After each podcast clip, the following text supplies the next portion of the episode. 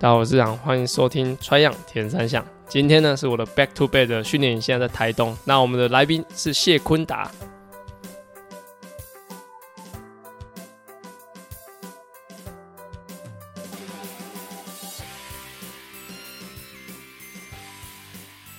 大家好，我是志祥，欢迎收听 Try 样铁人三项。Try 样铁人三项主要在分享台湾及国际上铁人三项资讯，希望在节目里让大家知道，其实铁人三项没有这么困难，用对方法，人人都可以成为铁人。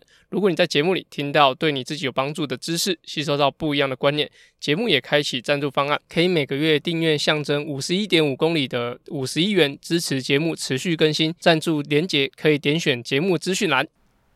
好，大家好，在大家听到现在很有磁性的声音，是因为我们已经吼了。两天的小朋友，那我们现在在台东进行小铁养成训练啊，这个训练也比较跟上周的花莲比较不一样，是这个主要是给比较 for fun 的的训练营的内容。然后我们就直接邀请我们来，因为这就是这两集，上上一集是博子，然后这一集我们来宾就是也是因为就是在训练营跟我做搭档，那我们就必须要用他唱主题曲的方式来介绍他，我们的谢坤达。Hello，大家就跟你说不要放手，就跟你说的放手是哎、欸，谢坤达是完全名字一模一样，没错，我就跟他同名同姓，对，就是我们的铁人工厂 Danny 教练呐、啊。那其实为什么用名字开场？其实我我觉得我应该以前认识认识 Danny 的时候，完全不知道你的本名。对哦，对，应该不知道，应该知道我英文名字。然后因为你的本身是用 Danny 的三铁日记是吧？呃，没有，我是用英文的样子，对，用 Danny 嘛，但是就是都不知道本名，然后好像进来进来公司之后，然后就说，哎，你的本名是 谢坤达，谢坤达。然后上次台哥来的运动的时候，哎，你叫谢坤达，对他非常压抑，对，我也非常压抑。然后最好笑的是有一次，那是去年尾牙吗？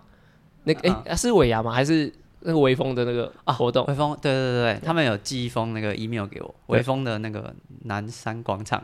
对，然后邀请我，他就说什么有个众星云集的红毯那个盛会盛会，然后想邀请我，然后还就是请我报价报个价，然后他就把那个那个 email 传到我们群组说，哎，这要怎么报价？然后好，我们现在天马行空，好，天马，假如说你现在真的接，就是那个 email 来了，然后你现在真要回，我们真的要回，你会报多少？你觉得？以以谢坤达这个名字来说，你觉得应该报多少？以我这个名字哦，嗯。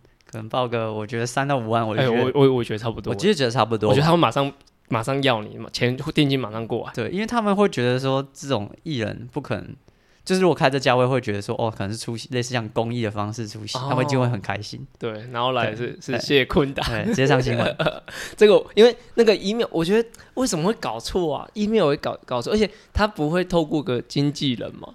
对吧？我也很好奇，而且我的大头贴照片跟他长超不像，超级不像，完全就不一样。还是我大学样子，还那个戴一个眼镜，太像戏服这样。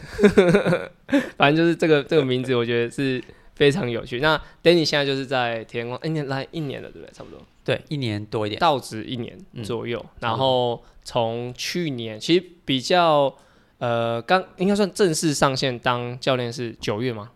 还七月？其实因为我是去年十月回来。对，呃，我印象应该差不多是两到三个月之后。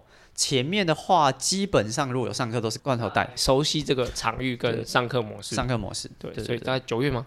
我觉得差不多应该是九暑假的尾端，嗯、差不多是八月到九月。就是，呃，我指的是真的有上课，是有自己一个人开始上，嗯、不然初期都是旁边都会有，就是还有其他教练在是跟课，真的跟跟课开始。然后去年其实有一个，就是 Danny 的一个。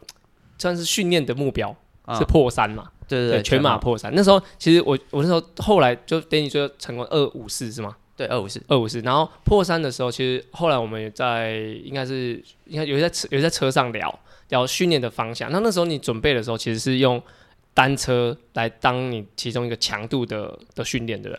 对，没错。呃。其实这个也不是我自己天马行空想的，哦、就是啊，第一个其实主要原因是因为我不想要就是变成纯跑者的方式训练，哦、所以还是比较像是偏向是三项的训练模式。嗯，然后以训练计划来讲的话，就是因为我那呃去年的下半年其实还有参加别的铁人的比赛，嗯，对，所以就是我不想要把另外两项都放掉。但因为游泳比赛我相对还是比较少，那骑车的话，我那时候做比较大的一个就是。呃练习，就是可能会有一个，还是会有可能大概两到三小时的大概 zone two 的那种骑乘。嗯，我会把它当做是一个有氧的，就是类似于跑步的长距的练习。嗯，对，所以跑步的量来讲，我就不会那么多，但是骑车我就不会完全就是放掉。哦，还是有维持。对，那那时候比例，比如说一周几次骑车，几次跑步？嗯、呃，如果是还有在进入就是铁人周期，因为我那时候去年十月底，哎、欸，十月中还有比赛，对，还有台中烧铁，那时候是比五一五，五一五，所以还是有做一些速度的，就是课表练习，就是单车。对，所以其实那时候一周基本上还是会练到大概有三次，嗯、三次车，然后是台东烧铁过后，大概剩一周大概剩两次。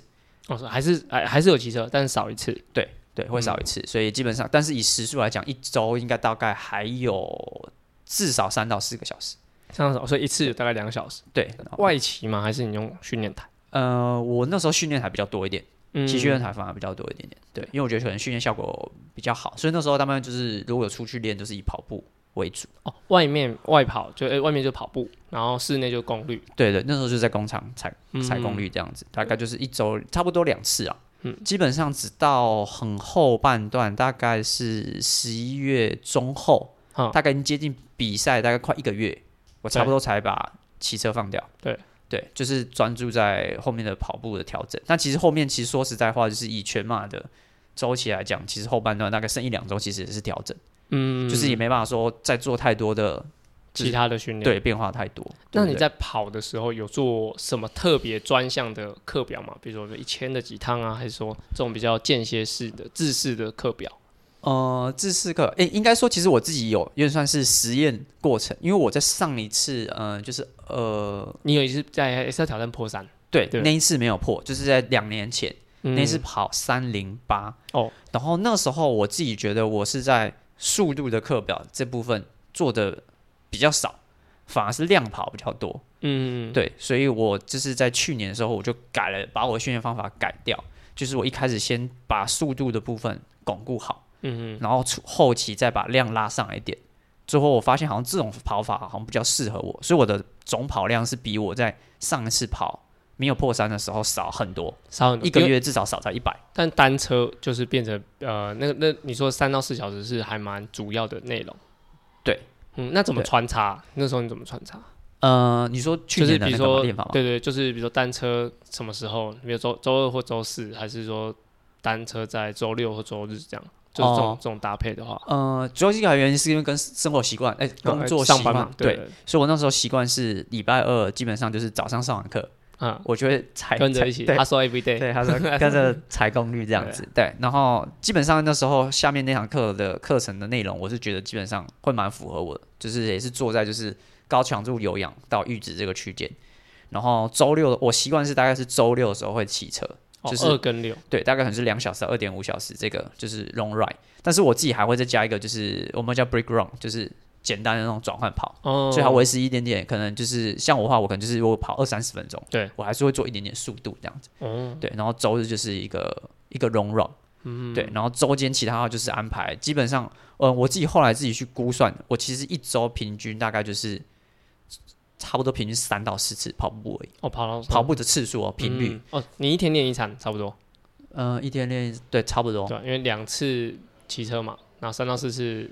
跑步的话，步这样总共六六次训练。对，我基本上一周的话是会安排一天的全休日，对吧、啊？就是可以让自己身心灵都可以获得一点点放松啊，就比较不会那么那么紧绷这样子。嗯，对。但有时候还是要看情况，就是可能还是偶尔会穿插，就是很轻松那种动态的恢复慢跑、啊。就那天不是全休，对，也是有可能，但是就是很轻松，很 easy，可能不会很长，二三十分钟也有可能。对。但是那一次啊、呃，应该说那个周期练下来之后，你觉得？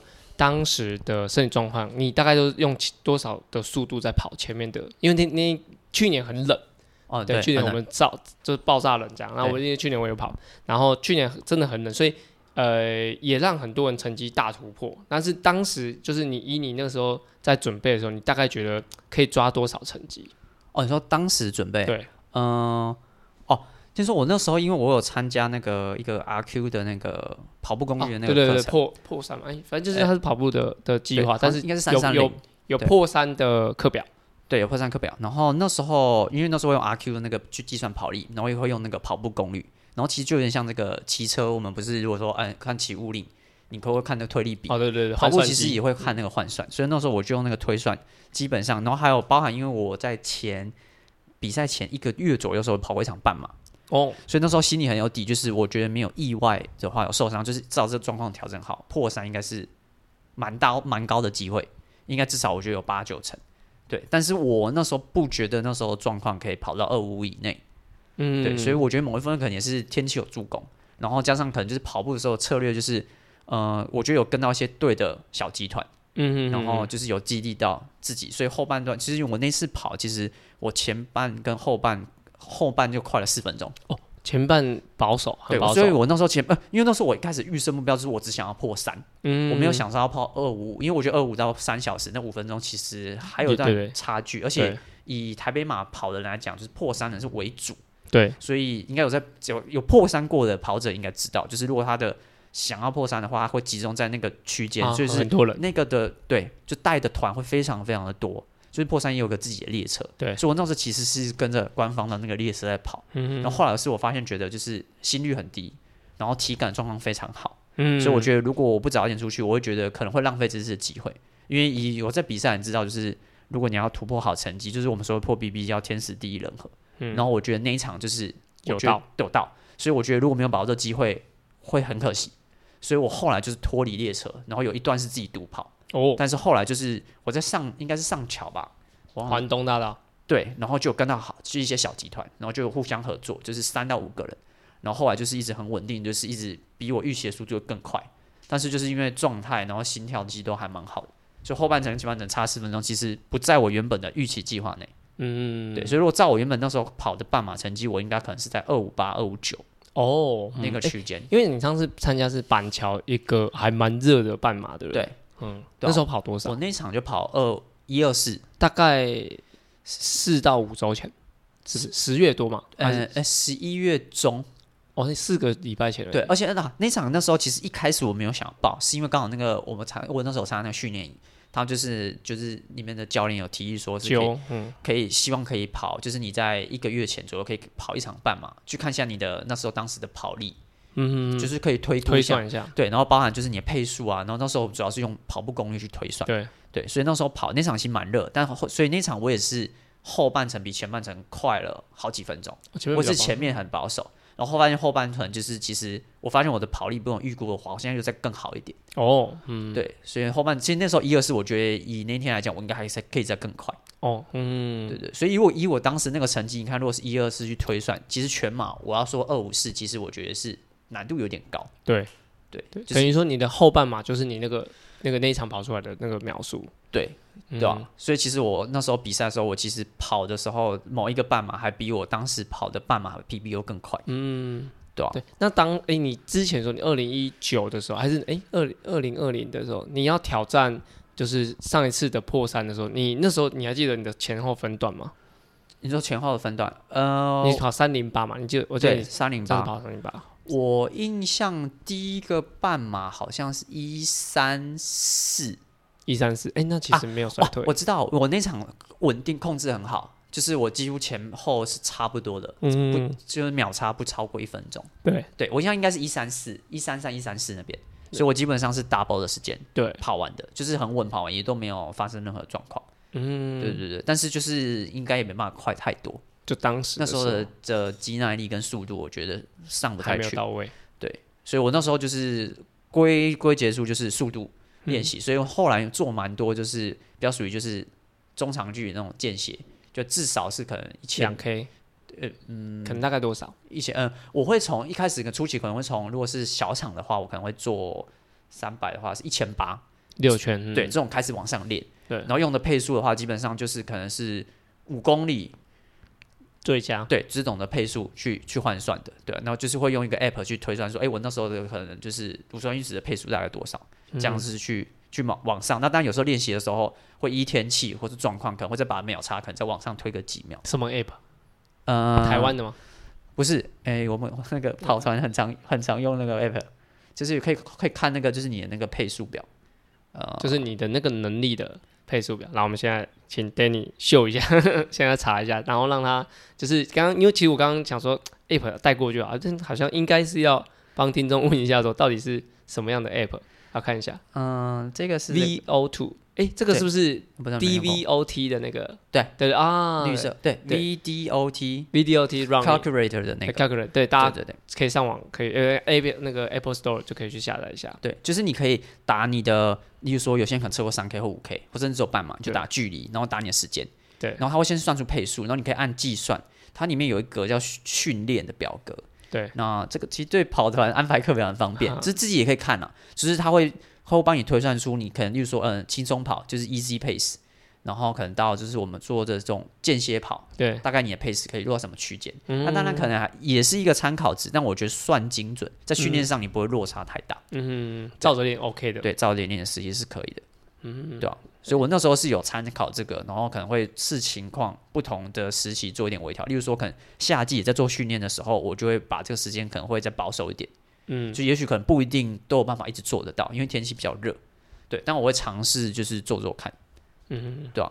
所以就那时候用 APP，然后搭配强度训练，然后你觉得这是你那次破三成功的关键？我自己觉得是速度，就是所谓的速度，然后加后面的速耐力，我觉得这种练习蛮重要的。就是我反而觉得跑量可以到，就是呃天气反而比较凉一点的时候，在做 long run 的时候，执行度反而比较高。嗯，如果你可能在夏季的时候，就是做了很多，可能就是说呃，我举例可能它是二十二、二十三或者以上，其实可能三十左右这种 long run，我觉得不好执行。嗯，对，因为台湾的，就是尤其是在平地的话，就会，我觉得温温湿度都太高。嗯，对，如果要的话，我就反而就要去进那个高山。哦，去高山，看阿里山啊，或是有些像台湾像运动，有些人会去大陆，对，改变环境，对，改变环境。嗯，对那在前面就讲到是用单车搭配这样子的的跑步训练，然后破破山。但是其实如果玩铁人的人就会知道，其实除了马拉松破山以外，还有一个叫做西进要破山。对，然后 Danny 原本是在六月的时候也也有比了一场，就是对西进五岭，然后那时候当时有想说要一样一个双破三，因为我最近比较常听到就是两个都破三，就是呃像陈泰就有达成，他上次跑二四多，应该全马跑二四多二四一吧，然后他的这一次跑二二七二五四，对，他就他就他就有破三，然后应该我印象中的没有太多人有这样子的说铁人的对都破三，我记得没有太多，因为小小葛。小葛本来就是他，他他的全马也是破三，然后这一次好像骑就是没有最后没有跑骑进三小时内，对，我就知道最近蛮多田就是有两个破三来啊，还有邱伟强啦，还有邱伟强就是我们以前的一个同、哦、同辈的一个选手，他也说他想要挑战就是双破三这样，对，Danny 原本有这个计划，对对对，这个对对，就是呃呃，应该说去年的全马破三之后，我当然也会想说可能再往上推，但是就是基本上达到这目标对我来讲就是阶段性目标完成。嗯。那当然之后可能就是说推进到二五零是是可以再慢慢的规划，但我会觉得是因为我也喜欢骑车，然后爬坡对我来讲是因为我身材也比较瘦小一点，所以爬坡对我来讲比较相对比较有利，可能平路赛会比较吃力，所以西进五岭破山就变成是我一个下一个阶段的目标。但我目前自己觉得执行下来好像比我想象中难蛮多的，难蛮多的，对我觉得难蛮多的。对啊，你上次骑的感觉，你上次最后骑的成绩三小时，我上次骑就没有好，就没有很好。对，六月哎，像七月一号嘛，我骑三四六，但是前面都在练龙舟，对，这真的在练龙舟。然后因为我那时候五六月有花一点时间在准备越野跑啊，有上课嘛，然后就是刚好有一些比赛，所以我其实蛮多心率其实都花在这两部分，所以体力就比较有限一点。对，然后加上呃四月都在忙 CT，CT 前还有很多训练，其实然后还有一个普悠玛。对，然后所以训练上，我觉得对于假如在田径场的教练，在这一段期间会稍微比较硬一点点。好，但是原本 Danny 还在九月，还想要再挑战一个，那是一样是西进五岭，对，建大的五岭杯。对对，但呃，目前应该是 对悲剧了，悲剧了。我那时候比赛的时候，不知道听我朋友说，我说哦，那建大五零杯还没有开始报名，所以我就非常的心安，想说比完再看看，如果破了我就不用再比了，这样。对，就想说再报名就好，最后发现没有，报名已经截止了，我明年再来。对，所以我想说，那不然就先把目标放到东京。对，接下来东京是十月的，十月 KOM。KOM，哎，KOM 要现在还要资格吗？呃，以前要，但我去年。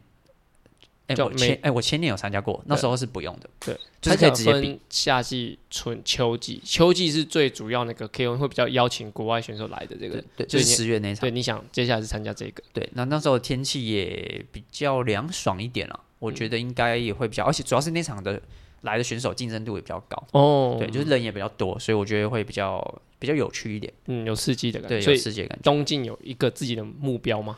嗯、呃，东晋的话有。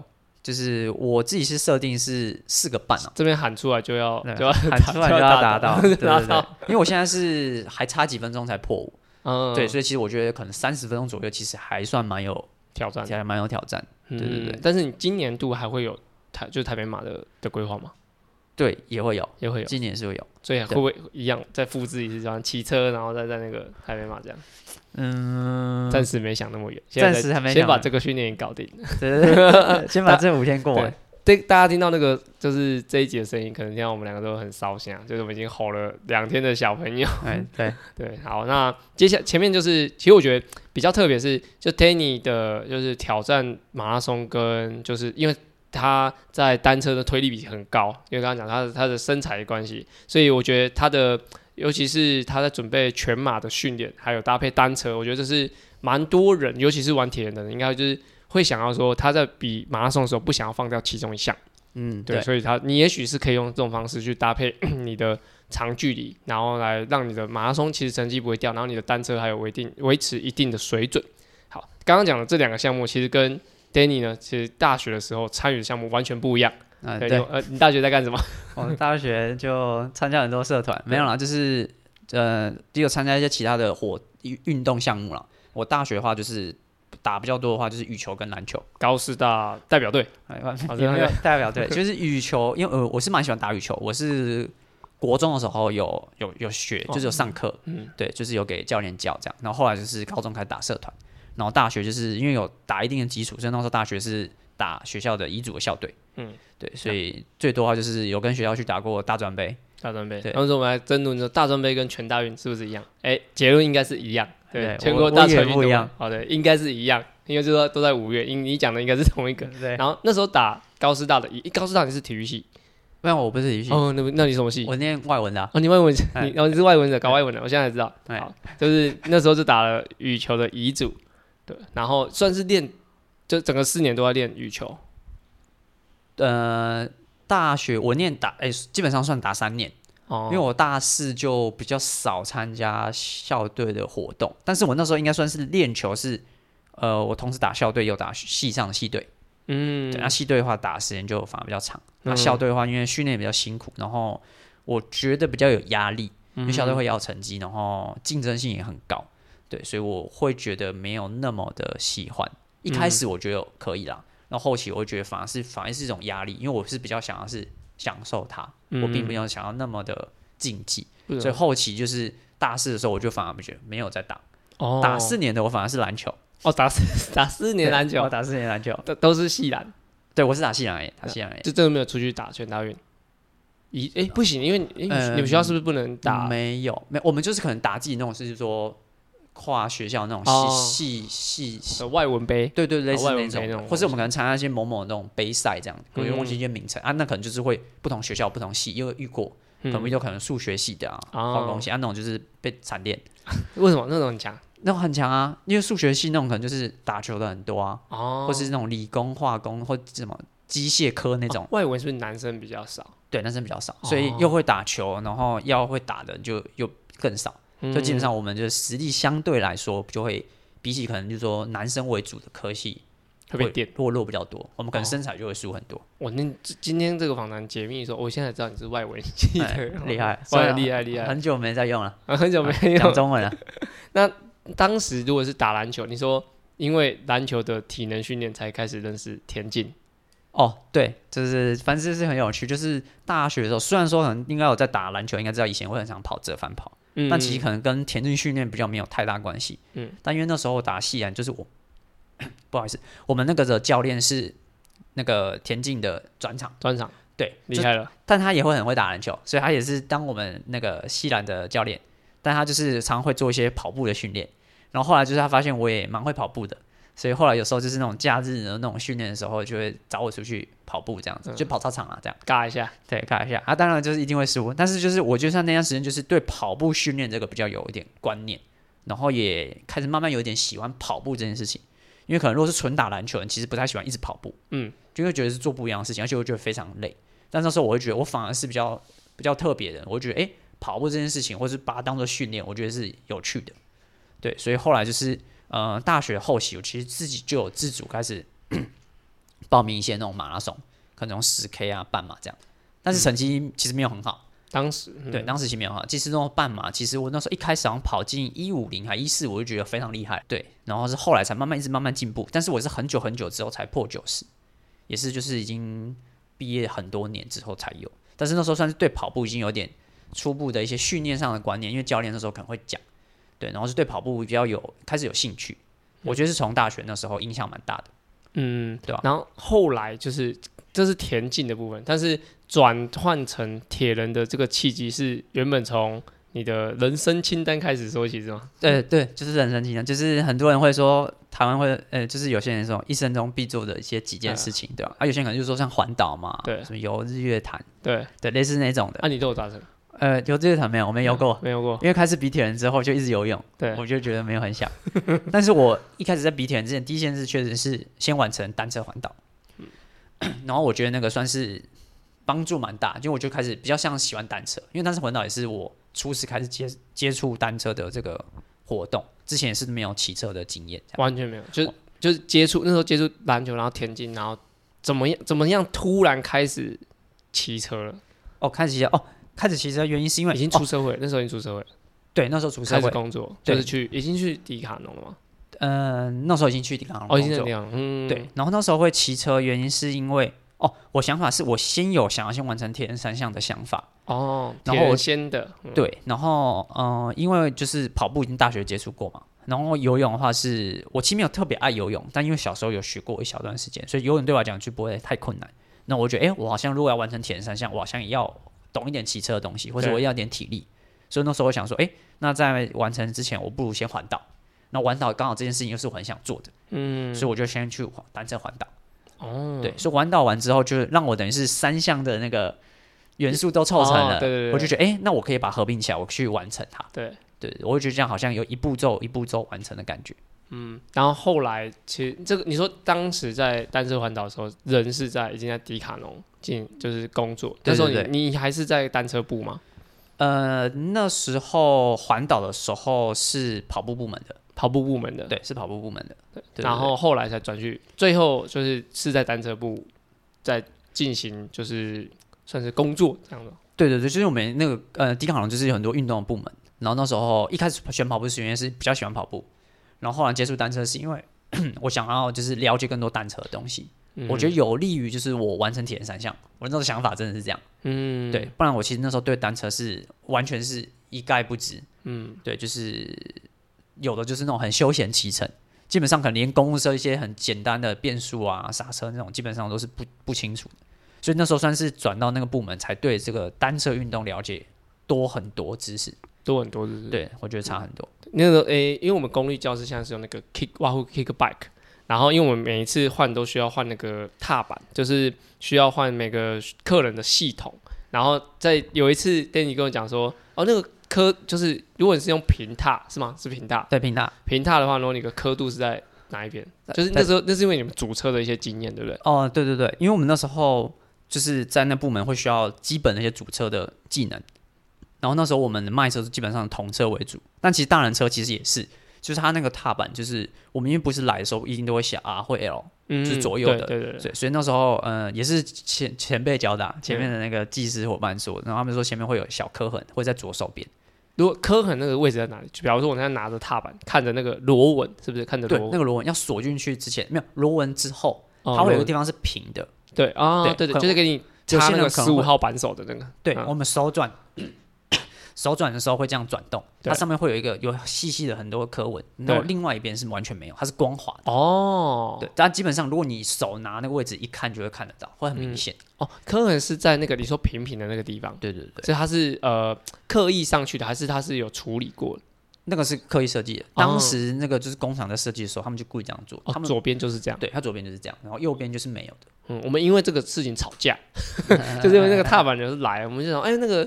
L 跟 R 我跟罐头都要另外去写上去，对，都没有写。啊，那个灯就啊啊，为什么需要写啊？那个不是上面课文就有？对对对，然后才后来发现你们不知道，我也是，其实我不知道。但是那个只有平踏才有，对不对？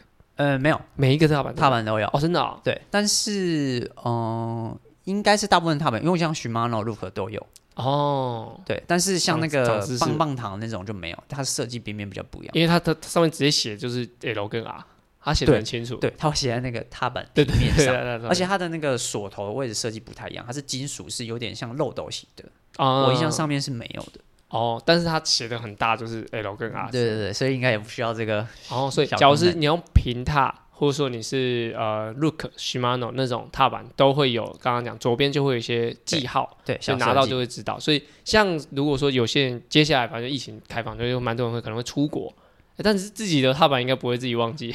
对对，因为如果你会带出国，你至少你是会用卡鞋的，应该不会再用平踏。对，因为卡鞋一看就知道就是左右是是两边，所以要平踏比较会有是。左就是你比较需要辨别一下这样，对、嗯。但是那时候在迪卡侬，你也不是像像兵工厂，像主车是从车架开始组，是完全不一样。是从原本车厢吗？打开就是，嗯，基本上，呃，应该说就是我们的销售当时的销售模式跟一般车型不一样，是，嗯，我们是比较没有什么克制化的这部分，嗯、所以比较不会有从车架开始就是全部组装的过程。所以基本上我们都是半成品为主，就是车架来的时候上面是有轮子啊，然后可能变速线、刹车线是装好的状态，但可能会需要微调，嗯。对，所以可能就是说打气、刹车调整，然后变速调整，对，装踏板、龙龙头，对对，或一些零零配件的安装，基本上就是基本上来，我觉得大概应该有七成。算调整，对，所以是调整，但是可能还是要懂一些基本的单车的。概念这样子，嗯，对，所以那时候就是也蛮长时间，就是会做这些组装，所以基本上基本的概念是都有，嗯，然后后来就是单车算待比较久的部门嘛，对，单车待蛮长一段时间，然后那时候还要出去培训干嘛的？嗯、呃，那时候有有一会有些上一些课程，对，就是关于单车的一些相关的知识，但那时候有学到就是嗯、呃，可能就是说产品知识或者成为要讲师的时候，那时候是跑步跟田三项哦，这两项，对对对。那那时候的那时候跟那个时候讲师跟现在的教练其实不一样。那时候讲师大概在教什么样的的内容？就公司给你们的的教育，跟你后来传达的的方向是什么方向？嗯，我觉得主要是立场不太一样。就是以站在公司的角度，如果是成为这个讲师的话，我们比较像是销售讲师这个这个类型。所以我们在讲授的话，比较像是呃，可能今天这个客人来，我们可能会跟你说，哎。这个我们品牌有什么样的产品是不错的，所以对讲师来讲，我可能需要说我要懂得更多一些，我们为什么要这么设计哦，或者是他什么什么厉害的地方，然后甚至我可以知道说我跟其他品牌有什么差异之处，就是一些更深的东西，然后一些品牌的概念。对，那同时这讲师我也需要是我要怎么教，把这一套的东西 SOP 教给我其他的新进的员工，让他们也能成为成为一个好的销售员。哦，这是我们那时候讲师的主要的目的。所以也不是说哦，我今天那个人来，我要跟他说，哎，你要怎么把这运动练好？这个是比较像当教练的本质。嗯，其实有点类似，都是分享经验啊，分享那种传承。但是在讲述上，我觉得还是有落差。嗯哼哼，然后还是以就当时还是以我感觉比较产品销售为主的的，算是入门的的人来来教育他这样。对对对那样为主，跟现在就差很多。你说，你说现在的工作内容，对啊，嗯，我觉得算落差蛮大的，嗯，对，就是讲述上是立场就是有点不太一样，对，但我觉得，呃，我自己觉得没有适应上太大落差是，呃，第一是我本来就蛮爱讲话，或者是或者我们讲好点就是很爱分享，就会讲就是或是退坑了，拉塞，对，拉塞这样，然后我觉得。喉咙会是那个壳，我们这个壳完全不剪掉，让大家知道我们喉咙多辛苦。真真壳，好了，对，就是呃，我觉得就是讲述的观念上，就是比较像是也，我觉得两个都很像是我们常常会把一些经验嗯带入。所以我今天在讲这产品的时候，我可能就会回归到说，哎，我曾经有使用过。那所以如果像站在角度站站在教练的角度的话，我说，哎，这场比赛我有比过，所以我可能会分享的经验是我真的亲身体验过，所以我知道可能哪些地方可以做修正。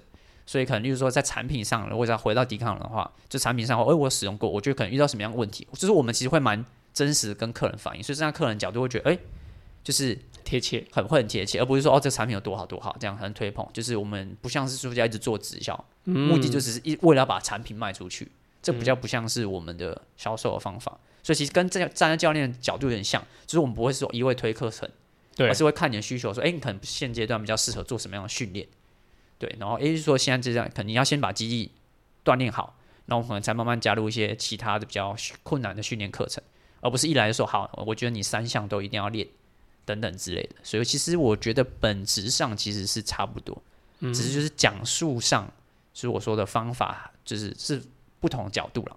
嗯，那像比如说你从原本的外文系拿到可能卖一些商品，拿到现在是就是专业的运动就是田上教练来说，你觉得这个中间有没有什么你觉得困难最困难的地方？困难的地方吗？嗯、呃，我觉得应该是讲的方法哦，嗯，对，讲的方法就是我会变成是呃，当然这有部分是同时也要就是。一直学对考证照啊，或是对对对，最近刚哎过了吗？对，阿伦阿伦过哎没有还没过，刚送完还没有发哦，刚送完就是有考这样对对，那就是我觉得会变成是就是讲东西的时候，可能以前会比较用一些很白话哦讲，但是我觉得还是要看是学生什么程度，但有时候就是变成是如果假设你没有学习一些新的东西，你可能会不知道怎么用比较嗯专业的方法去跟这个学员说，所以你因为有些学员可能就是说程度比较好。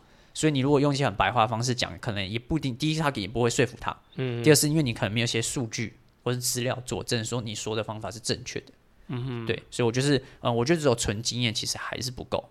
就是毕竟训练是一直有在变化，所以你就是学了这些东西，在跟就是学员讲话，学员会比较，我觉得更信服你，就不单只是说哦，我只是一个成绩表现好的教练。嗯，对对对，所以我觉得同时在学习这些新知的时候，或者在讲述上的时候，可能有时候我们会用一些用语，比如说可能 FTP 等等之类，那我可能会讲述，那为什么要练这个区间等等之类，就是你可以带入一点点一些训练的观念或者训练的专有名词，例如说可能心率啊等等之类的，就不是只是单单说哦，我觉得你要跑多快，你要跑几成力，对，那当然这个我觉得难难度是在于，就是因为面对学员的状况或是理解程度，其实会有不同的落差。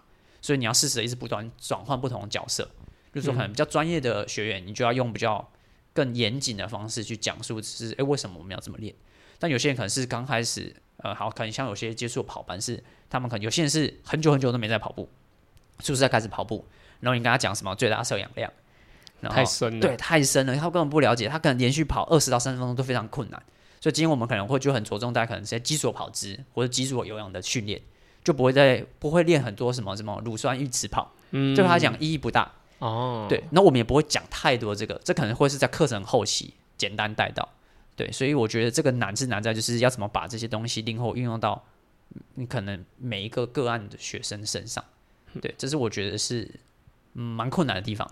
但但我自己的经验就是这个呃，你遇到这个情况，我觉得没。说难，我觉得也不是说特别难，但是好像时间累积了，比如说个案多了，对，个案多了，可能基本上这个好像那个雏形会差不多啊。你来可能会先把这个客人定案，好吧，大概大概是这个样，他想要听这样子的话，那就可以跟他讲一点点什么样的的，给他一点什么样的菜，对对对，对，对，对，对，吃，他就觉得哎、欸，你这个教练有有 get 到他的点，哦，这样，所以你觉得因材施教，对，我觉得因材施教是最重要的，嗯、对啊，但是因材施教难就是难在你得。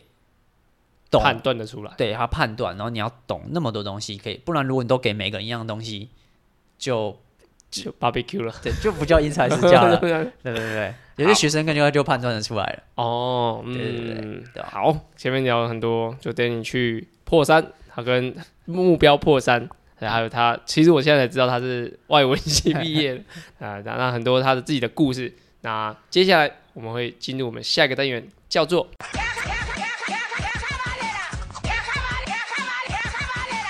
开干嘛来了？开会呢是在川阳 EP 五十开始的新单元，主要卡干嘛呢？在节目里用来审视我自己现在练的方向到底对不对？有时候骑慢一点反而会有不一样的收获。而这个单元的灵感来自于教学，还有听众留言，所有问题都欢迎到 Apple Podcast 或我和 Danny 呃谢坤达的 IG 留言哦。对，那就是这个单元主要是分享一些，我觉得就以上上上一集是博智嘛，那我们就会有两个，就教练的我的节目讲来宾是教练，就有两个。就是问题，那第一个问题是刚刚讲到的，Danny 其实他的这体脂肪是很低的，就是以他的身形啊，体脂肪，他的随便他怎么踩，他的推力就是四以上这样。对，那我比较想想问的是，就是那如果体脂肪很低的人，他对游泳有没有什么影响？你自己觉得？你说对游泳很低的人，嗯，我觉得上肢会比较没有力哦，我自己觉得有差。对，就是嗯呃，当然，我现在是撇除可能动作动作上需要微调的部分，我自己觉得可能在抓水上，就是会没有那么有力的感觉。嗯，就上肢，嗯、呃，就体脂低，就是你的身形也就比较单薄一点点。哦、对我，当然这是我我我是倾向以我个人自己在在练习上，我自己觉得是可能就是说在抱水旋转这样子的力量会比较没有那么多。对，那游久了有变胖吗？你有你如果之前比较常在游的时候，反而体型有变吗？你说游泳的时候嘛？哦，变多，嗯、好像差不多，差不多。我觉得没有差很多，差不多。对，可能是游的不够多，游还不够多，游的还再多一点，再游多一点。对，所以你觉得体型就是你觉得上肢是，假如体脂肪比较，因为对你的体脂肪大概六或七。现在比较高了，现在比较高，现在到十了。我有来工厂有变，有养的比较多。最低是六，对，之前是六。就看到 Danny 的时候，就是很，就是你看他动不动就在吃甜的，但是他体脂肪就只有六。那你又不好意思，哎，你要控制一下，因为他体脂肪只有六。对。那另外一个问题就是，像刚刚我讲到，就是 Danny 的这个身材是比较瘦，然后体脂肪比较低的话，那这样子在比铁人上，你会有什么在这样子身形的选手的建议吗？在训练或是比赛的建议？我觉得，我像我其实自己现在就是，我也知道说，就是我的就体脂也比较低，然后我的体型没有办法，就可能就是说那么快的有成效，就是变得比较壮一点。嗯，所以例如说，好像在 FTP 要提升上，其实可能没办法那么显著。嗯，对，因为肌耐力其实还是有限，所以我现在其实还是会就是会找，就是也是找那个基地的教练，就是会做一些就是嗯、呃，可能功能性的辅助，就是说可能下肢。然后上肢的就是稳定跟爆发，就是就是还是可以透过一些肌肉的一些细微的训练，就让你在就是比赛中可能就是说更稳定，或是就是可以发挥的更好。因为你说如果肌肉的一些变化控制没那么好的话，其实不管是就是说功率啊或动作上，其实会会变掉。就是如果力量比较越来越美丽的时候，也是会有影响。然后呃，像比赛的话，像我自己啦，是第一次也是可以，就是因为每个人其实自己应该会知道自己一些的优缺点。所以可能如果在选择比赛上的话，我自己会可能会挑一些，例如说爬坡多一点点的比赛赛道，对，它赛道就是相对对自己比较有利，然后自己比起来会觉得可以，就是发挥自己比较擅长的地方。嗯，FXT，对，非常的累人这样子。对，就是呃，所以就是说像可能我喜欢骑五岭，或是之前我参加过垦丁的这种比赛，嗯，我觉得是可以相对会发挥一些些的优势。哦，对，对，我觉得其实会还是会有差啦。对，然后就它是算是一种选择嘛，比赛上的选择。对，然后训练上的话，但是我觉得这也要看每个人的强项。就例如说，可能我三项来讲的话，我游泳是相对比较弱一点的，所以游泳的话，我可能就是不要以就是落差，可能前面有一些呃竞争排名机会的时间，就可能落差太大。基本上就是维持一个该有的水准，顺顺上岸。那你可能就是说起跑来讲的话，就是我可能就是会呃，可能就是说比较轻的话。那如果跑步路段是爬升比较多一点，我就会知道说可以把多一点的体力保留在跑步部分，嗯哼，对，然后让跑步的时候多一点点的发挥。然后骑车的话，可能就是会比较稳稳的完成它这样子为主。就是我觉得训练计划跟比赛计划其实比较还是会会有互相关联性，嗯，对，会相辅相成啊。哦，所以假如你要有好的表现，你可以挑那种路线有一点上下坡的。